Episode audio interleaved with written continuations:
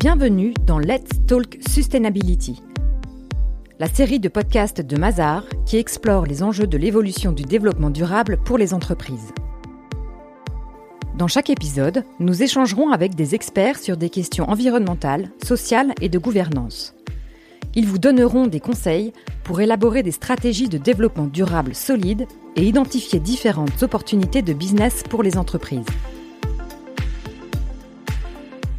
Bonjour à tous. Aujourd'hui, nous sommes ravis de recevoir Louis-Henri Devant, qui est manager en charge des sujets de transformation durable au sein du cabinet Mazar. Et nous sommes ensemble pour décrypter les grands enseignements du sixième rapport du GIEC paru tout récemment. Bonjour Louis-Henri.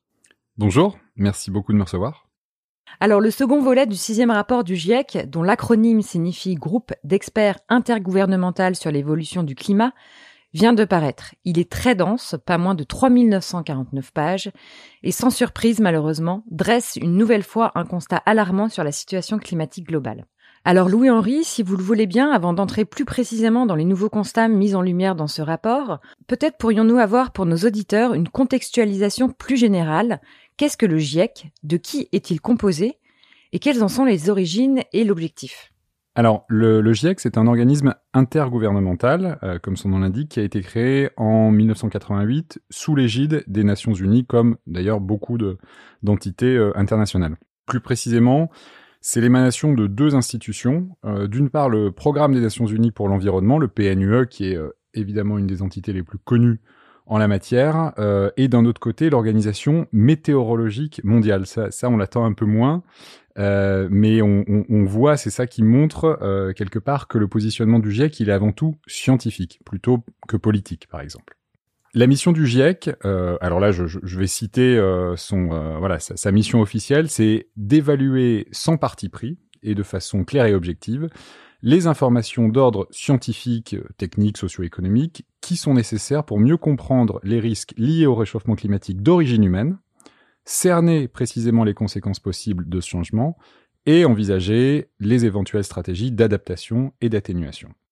Le GIEC, il est composé principalement de scientifiques, également de représentants des États. Et euh, ce qui est important, c'est que c'est vraiment un organisme dont les travaux font autorité aujourd'hui en matière de connaissance du réchauffement climatique et de ses effets. C'est devenu une, une espèce d'étalon or sur la connaissance du, du réchauffement climatique. Le GIEC travaille sur base de ce qu'on appelle des cycles d'évaluation des cycles qui durent plusieurs années et en fait chaque cycle se termine par la publication d'un gros rapport d'évaluation qui est en l'occurrence composé de plusieurs sous-rapports, on va y venir, et la fin d'un cycle permet l'ouverture d'un nouveau cycle tout simplement. Donc le précédent, euh, le rapport, le précédent cycle s'était terminé en 2013-2014. Maintenant, on est rentré dans le sixième rapport d'évaluation. On arrive à la publication et les conclusions sont publiées progressivement. Alors merci Louis-Henri pour ces premières explications. Pouvez-vous nous expliquer maintenant la différence avec le rapport publié en août 2021 et pourquoi parle-t-on d'un second volet? Alors, comme on le disait à l'instant, euh, chaque cycle d'évaluation du, GIEC donne lieu à la publication de plusieurs sous-rapports. Et c'est de ça qu'il s'agit euh, en l'occurrence. Il y a trois groupes de travail au sein du GIEC. Le premier va s'intéresser toujours aux bases scientifiques du changement climatique le deuxième aux conséquences du changement climatique et donc à la vulnérabilité de nos sociétés et à leur capacité éventuelle d'adaptation. Et enfin, le troisième groupe s'intéresse aux moyens d'atténuer, de réduire le changement climatique. Et donc à chaque fois, chaque groupe de travail va publier un rapport sur son sujet particulier. Donc en août euh, dernier, en août 2021, ce qui est sorti, c'est le rapport du premier groupe de travail sur les bases scientifiques du réchauffement climatique. Et aujourd'hui, ce qui nous intéresse, c'est le rapport du deuxième groupe de travail en l'occurrence sur les impacts du changement climatique, la vulnérabilité des sociétés et les voies d'adaptation possibles. Et d'ailleurs, on va avoir le troisième rapport euh, qui va arriver courant avril, donc dans quelques semaines, euh, puis une synthèse globale en septembre 2022. Rentrons à présent un peu plus dans le détail. Est-ce que vous pouvez nous présenter les points clés de ce nouveau rapport? Alors d'abord, un chiffre clé. 3,3 à 3,6 milliards de personnes, selon le GIEC, vivent aujourd'hui dans des contextes très vulnérables au changement climatique ça veut dire que c'est la moitié de l'humanité. Et quand on dit très vulnérable, quand le GIEC dit très vulnérable, c'est un, vocabulaire de, scientifique, c'est-à-dire que c'est pas à prendre à la légère. on se parle de conséquences majeures sur la manière de vivre des populations concernées. Donc on parle de pénurie d'eau, de chute des productions agricoles, de destruction des infrastructures, de maladies infectieuses, etc., etc. Donc de, de phénomènes extrêmement tangibles et extrêmement puissants. Le deuxième constat, qui est euh, un peu relié, c'est que le réchauffement climatique, il tue déjà aujourd'hui, et personne euh, sur la planète ne sera épargné. Bien sûr, il y aura certaines régions qui vont être touchées plus que d'autres, mais personne n'est à l'abri. Et quand on a aujourd'hui des vagues de chaleur et des canicules qui sont très dangereuses pour, euh, pour nos aînés ou pour nos enfants, des incendies qui ravagent des villes ou des inondations qui balayent tout sur leur passage, on, a, on touche déjà du doigt les manifestations très concrètes du changement climatique. Et peut-être on se souvient un peu de, ce qui s'est passé à l'été 2020, où il y a eu euh, une espèce de melting pot particulièrement meurtrier euh, de l'ensemble de ces manifestations. Et ça, c'est probablement quelque chose qui va empirer dans les années à venir. Troisièmement, euh, pour euh, avoir quand même pas mal de, notes positives, les voies d'adaptation existent. Ça, c'est très important. C'est mis beaucoup, beaucoup en avant par le GIEC. Donc, ces, ces, adaptations, elles existent et elles ont un réel impact. Le GIEC liste un certain nombre de macro-leviers qui doivent être activés pour protéger l'humanité contre les effets du changement climatique. Donc, on va retrouver la protection des littoraux, par exemple, l'agriculture durable, la gestion de l'eau, la résilience des infrastructures, etc. Et en quelque sorte, j'ai envie de dire, ce sont pas des vœux pieux, c'est-à-dire que le GIEC ne se contente pas seulement de les énoncer, mais s'intéresse aussi à la faisabilité de ces transformations et analyse finalement que les freins à cette transformation, ils sont avant tout d'ordre institutionnel, politique, économique, social, avant d'être, par exemple, environnementaux ou technologiques. Donc, ce sont des freins qui proviennent de, de nous-mêmes, de nos propres sociétés. Et donc, la conclusion de tout ça, c'est que l'adaptation, elle doit être transformationnelle, plutôt que d'être court-termiste. L'ensemble du système doit changer sur sa planification de long terme et non sur des réactions à court terme euh, qu'on voit quand même beaucoup aujourd'hui. Et d'ailleurs, le, GIEC, et je conclurai là-dessus, donne des exemples de ce qu'il appelle la maladaptation. C'est quand on va prendre des mesures très très court-termistes, un peu parce qu'on a peur et parce qu'on veut agir dans l'urgence, plutôt que de réfléchir à ce qui est bon pour le long terme. Donc par exemple, on a des côtes littorales, notamment aux Maldives aujourd'hui, où on a entassé euh, des tétrapodes, des gros blocs de béton ou des sacs de sable en pensant que ça allait protéger les, les littoraux et on se rend compte aujourd'hui que ça empêche les sédiments de se renouveler tout seul et en fait c'est une catastrophe. Donc c'est ce genre de maladaptation qu'il faut éviter pour viser le long terme. Plus précisément, selon ce rapport, quelles vont être les conséquences directes du réchauffement climatique sur les populations et les écosystèmes? Alors sur cette question, euh, on trouve de très très bons tableaux de synthèse du rapport qui cartographient les changements, les effets du changement climatique par région et par type d'impact. Euh, il y en a, y en a pas mal qui circulent sur euh, sur internet. Il y a plusieurs synthèses qui ont été faites, donc j'invite vraiment nos auditeurs à aller les consulter. Ce qu'on peut dire là, c'est que globalement, il y a trois grands types d'impacts qui sont mis en lumière par le GIEC.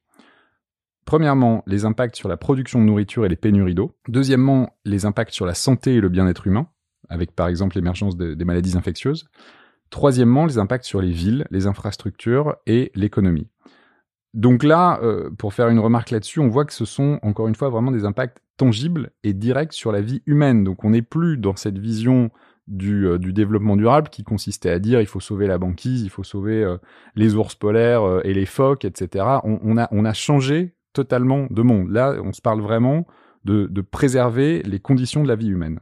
Ensuite, ces impacts sont décomposés par euh, région dans le rapport du GIEC. Donc on voit par exemple que des pays insulaires, comme les Maldives, euh, on l'a cité il y a un instant, ou les Philippines, et la région arctique, euh, ce sont des endroits qui vont subir de plein fouet l'ensemble des impacts qu'on vient d'évoquer. En revanche, juste derrière, on va trouver l'Amérique du Nord, on va trouver l'Asie, on va trouver l'Afrique, euh, avec une, recrudescence de maladies infectieuses, des vagues de chaleur, des destructions sur les infrastructures et les secteurs économiques clés. Euh, et en fait, le, ce même exercice va être fait avec toutes les régions du monde. Donc ce qu'on constate in fine, c'est vraiment que personne ne sera à l'abri du réchauffement climatique. Effectivement, avec des températures près de 50 degrés au Canada cet été, l'augmentation du nombre d'inondations, de feux de forêt et de tempêtes, les observations faites par le GIEC sont déjà présentes, voire irréversibles. Alors Louis-Henri, où en sommes-nous des objectifs fixés par l'accord de Paris adopté en 2015 Pour rappel, ce dernier prévoyait de maintenir l'augmentation de la température moyenne de la planète idéalement en dessous de 1,5 degré en reconnaissant que cela réduirait considérablement les impacts du changement climatique. Alors oui, en effet, l'augmentation de la température moyenne du globe, c'est le sujet euh, majeur de la discussion, puisque c'est de cette augmentation que vont découler la plupart des, impacts euh, dont on vient de parler. Le point important de ce nouveau rapport du GIEC, euh, c'est bien la, la, preuve, il y a encore plus de preuves scientifiques qui sont apportées au fait qu'il y a une corrélation directe entre le nombre de degrés supplémentaires qu'on va connaître à la fin du siècle et la violence, l'intensité des impacts du changement climatique en matière, par exemple, de, précipitations, de sécheresse euh, ou de catastrophes euh, type cyclone. Euh, donc, si vous voulez, c'est un peu comme une baignoire dont on aurait laissé ouvert le robinet. Là, le robinet, il est ouvert depuis très longtemps, donc la baignoire, elle est déjà en train de déborder. Mais il nous reste encore une marge de manœuvre sur la gravité du dégât des eaux qu'on va avoir à la fin. Et à ce titre, il est bien évident que collectivement, au niveau de l'humanité, nous n'y sommes pas. Les dernières estimations d'un centre de recherche qui s'appelle le Carbon Brief euh, estiment qu'avec les engagements actuels qui ont été enregistrés dans le cadre de l'accord de Paris, donc qui ont été vraiment entérinés par les différents gouvernements, on se dirige aujourd'hui vers un réchauffement de plus 2,7 degrés à la fin du siècle par rapport aux 1,5 degrés qui sont l'ambition euh, que vous avez euh, rappelé en introduction. Et ça, c'est seulement, ce plus 2,7 degrés, c'est seulement si toutes les mesures qui ont été annoncées sont vraiment mises en place, ce qui est encore très loin d'être garanti. Donc, euh, si vous voulez juste une illustration euh, un peu un peu amère euh, pour représenter tout ça, à la dernière COP 26 qui est venue enregistrer les nouvelles ambitions vis-à-vis -vis de l'accord de Paris, on a vu le président de cette COP quasiment fondre en larmes à la présentation de l'accord final, en reconnaissant publiquement et devant toutes les caméras du monde que euh, les travaux qui venaient d'être menés étaient une immense déception, en l'occurrence parce qu'il y avait eu des tractations de dernière minute de différents pays qui avaient largement réduit euh, les, ambitions entérinées. Donc, encore une fois, on n'est pas encore passé dans le changement transformationnel et tout reste à faire de ce point de vue-là.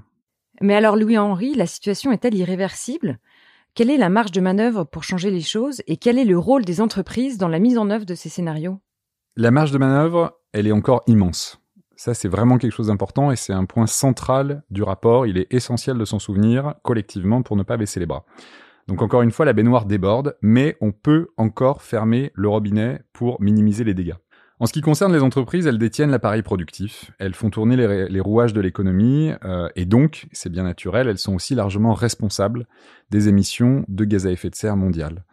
Donc, elles sont véritablement en première ligne des transformations à venir. Le travail que chaque entreprise doit faire aujourd'hui, c'est globalement la transposition à l'échelle de son propre business model de ce que fait le GIEC au niveau de l'humanité. C'est-à-dire se poser la question de en quoi mes activités sont concernées par le changement climatique, à la fois parce qu'elles contribuent à l'aggraver et également en, retour inverse parce qu'elles subissent les effets du réchauffement climatique. Et ensuite, comment puis-je faire en sorte de diminuer la contribution de mes activités au réchauffement climatique et de réduire les effets négatifs que le changement climatique aura en retour sur elles? Donc il faut toujours garder en tête ce double enjeu, adaptation des activités économiques d'un côté et atténuation du changement climatique euh, de l'autre. Et vous vous souvenez qu'aujourd'hui, c'est le rapport adaptation dont on parle, et dans quelques semaines, c'est le rapport atténuation du GIEC qui va sortir. La démarche, pour toute entreprise, pour entamer ce travail, elle commence par ce qu'on appelle une analyse de matérialité, qui a pour but d'identifier et de quantifier les enjeux de l'entreprise en matière d'environnement. Donc typiquement, quelles sont mes émissions carbone, à quel endroit de ma chaîne de valeur, comment les réduire, où sont les vulnérabilités, et plus largement, comment préparer mes activités aux bouleversements à venir. Et encore une fois, l'enjeu central, c'est pas la réaction anecdotique de court terme, c'est véritablement la transformation durable des activités de l'entreprise pour s'adapter à des bouleversements qui nous font entrer dans un monde qui est totalement différent de celui qu'on a connu jusqu'à maintenant. Alors c'est vrai que le contexte géopolitique actuel pose la question de l'indépendance énergétique et accélère considérablement le besoin de répondre rapidement aux enjeux autour de notre mix énergétique. Quelle est votre vision sur cette question critique autour de l'énergie? Oui, alors en, effet, l'impact de grandes, de grandes tendances, de grands événements euh, comme une guerre ou une pandémie est toujours ambivalent euh, et a tendance à, à, à, générer des effets un peu contradictoires. Donc, on assiste aujourd'hui avec ce qui se passe en Ukraine un peu à euh, ce qu'on avait constaté avec la pandémie de Covid-19, c'est-à-dire un non-alignement des temporalités et euh, des objectifs qui ont tendance à s'opposer un peu à se catapulter. Donc d'un côté, on réalise le caractère absolument essentiel de l'indépendance, euh, notamment énergétique, et au-delà de ça, de la sobriété énergétique, de consommer moins. Euh, et l'Europe cherche à se mettre en ordre de bataille pour atteindre ces enjeux beaucoup plus vite qu'elle ne l'a fait jusqu'à maintenant. D'un autre côté, on voit qu'à court terme, euh, on peut pas se passer des dépendances actuelles qu'on a. Et dès aujourd'hui, ce qui se passe, c'est l'émergence de mouvements sociaux qui vont forcer les gouvernements à prendre des actions immédiates pour soutenir les schémas traditionnels. Donc, euh, par exemple, une remise sur euh, le prix des carburants à la pompe. Donc, donc voilà, donc d'un côté, on convoite le monde de demain, euh, et c'est bien normal, comme on l'a fait euh, quand on était en plein dans la pandémie de Covid-19. Et puis d'un autre côté, euh, ce qu'on constate, c'est que les contraintes du monde d'hier, qui est par beaucoup d'aspects encore le monde d'aujourd'hui, se rappellent à nous. Et donc pour revenir au rapport du GIEC, ce qu'il faut retenir, c'est vraiment l'importance du caractère transformationnel de l'adaptation pour être capable in fine de sortir des mesures de court terme. Évidemment, ce sera plus difficile, mais au bout du compte, c'est crucial. Alors merci beaucoup Louis-Henri pour euh, toutes ces explications. Avez-vous un message fort à faire passer aux entreprises qui nous écoutent aujourd'hui? Oui, alors merci beaucoup pour cette, euh, pour cette question de, de, conclusion. Pour moi, le mot de la fin, le principal message, c'est personne n'est à l'abri. Aucun citoyen, aucun gouvernement, aucune entreprise, d'une manière ou d'une autre, vous allez être touché par le réchauffement climatique et votre entreprise en subira les conséquences. Donc c'est pas un sujet lointain, un sujet loin du business comme, comme on l'a pensé pendant assez longtemps. C'est un sujet business, c'est un sujet de préservation du business. Le deuxième message, c'est gouverner, c'est prévoir. Je, pense que nos auditeurs savent que la bonne gestion d'entreprise, c'est celle qui prend en compte les tendances et qui anticipe leurs effets pour mieux s'y préparer. Et c'est exactement ça qu'il faut faire euh, avec le réchauffement climatique comme avec tout autre enjeu stratégique. Lorsqu'une entreprise sera au pied du mur parce que euh, sa supply chain sera menacée, sa logistique sera à l'arrêt, ou bien parce qu'il y aura euh, des usines, des centres de production qui seront détruits par une catastrophe, par exemple, là, ça sera vraiment trop tard pour la transformation. Donc le changement climatique, encore une fois, n'est pas un problème de long terme, c'est un problème immédiat, et le plus tôt les entreprises s'en préoccuperont, le mieux elles seront préparées pour les bouleversements à venir qui sont déjà à l'œuvre. Eh bien, merci beaucoup Louis-Henri Devant pour cette analyse. Merci beaucoup de m'avoir invité. Et merci à vous de nous avoir suivis. Merci d'avoir écouté le podcast Let's Talk Sustainability. Pour suivre cette série, abonnez-vous sur votre application préférée ou rendez-vous sur mazar.fr.